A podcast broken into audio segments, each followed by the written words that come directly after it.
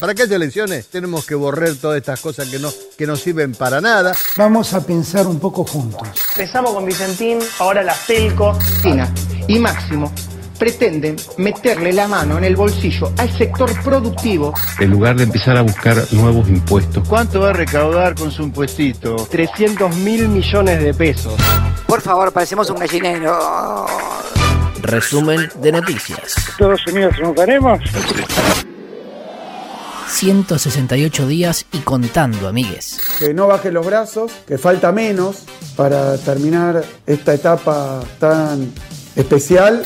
En el mundo, 25.602.665 casos confirmados y 852.758 muertes. Oíd libertarios. En Australia detuvieron a dos personas acusadas de organizar manifestaciones contra las medidas sanitarias para el próximo domingo. El CDC de Estados Unidos alertó a los estados que estén preparados para la vacuna a fines de noviembre de este año. Justito antes de las elecciones. En nuestro país, 10.933 nuevos casos y 199 fallecidos. Hay 2.359 pacientes en unidades de terapia intensiva. La ocupación a nivel nacional es del 61,1%, mientras que en el AMBA es del 68,8%. Y yo no voy a permitir que esa situación llegue a un punto de colapso. No lo voy a permitir. Luego de que se difundiera la carta de la Sociedad Argentina de Terapia Intensiva, Alberto Fernández se reunió en Olivos con un grupo de terapistas para interiorizarse de la situación. Algunos sostienen que estamos en una meseta y que esto nos da tranquilidad. Nosotros no estamos de acuerdo con eso.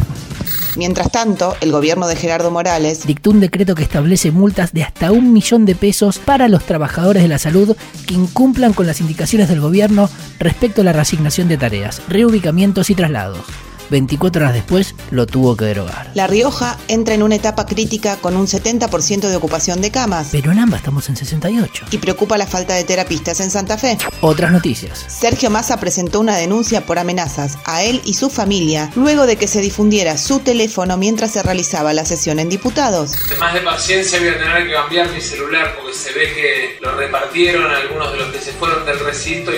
Reactivación productiva. El gobierno de la provincia de Buenos Aires inyectó 40 mil millones de pesos en el sector agropecuario. Se van a distribuir en diferentes programas destinados a impulsar la compra de hacienda, sanidad animal, semillas, agroquímicos y maquinaria agrícola. Parte de estos fondos se destinarán a mejorar caminos rurales. El ministro de Desarrollo Productivo, Matías Culfas, anunció un paquete de medidas con el objetivo de reactivar la industria y la creación de nuevos puestos de trabajo. Incluye financiamiento para pymes por más de 450 millones, aportes no reembolsables para sectores estratégicos, fomento de la industria 4.0 y el impulso nacional de parques industriales. Esto tiene que ver con un financiamiento que hemos obtenido por parte del Banco Interamericano de Desarrollo por 500 millones de dólares.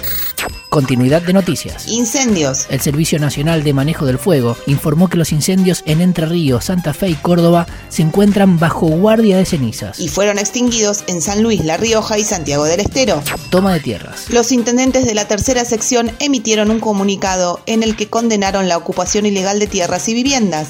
Es un delito y como tal la justicia debe intervenir para hacer cumplir la ley, dijeron. Además, le solicitaron al gobernador Axel Kisilov una reunión de trabajo sobre el tema. Bueno, con respecto a las tomas, que hay una necesidad es innegable, lo que queremos es responder a esa necesidad con programas, planes y perspectivas que dé el Estado. ¿Qué pasó con Facundo? El espacio Memoria, Verdad y Justicia convocó a una manifestación en la Plaza de Mayo en reclamo del esclarecimiento de la muerte de Facundo Astudillo Castro. Ayer comenzaron los peritajes en los dos patrulleros secuestrados de la comisaría de Bahía Blanca. Y quiero decirle a Cristina públicamente que cuenta conmigo y que cuenta con Axel, que los dos estamos comprometidos en saber lo que pasó parlamentarias. A partir de las 15 hay sesión en el Senado. Se tratan varios DNUs, entre los cuales figuran el que declara servicio público a Internet, TV paga y telefonía. El intendente de Capitán Sarmiento y exministro de Energía, Javier Iguacel, tiene coronavirus y Patricia Bullrich también. ¿Habrá sido en la marcha hace 15 días? Ay, patito. Sergio Berni dijo que le gustaría presidir el PJ Nacional. Y adelantó que presentará una lista propia. Macri volvió de Europa. Hasta acá la información del día. Podría ser peor. O mejor. Pero siempre es lo que es.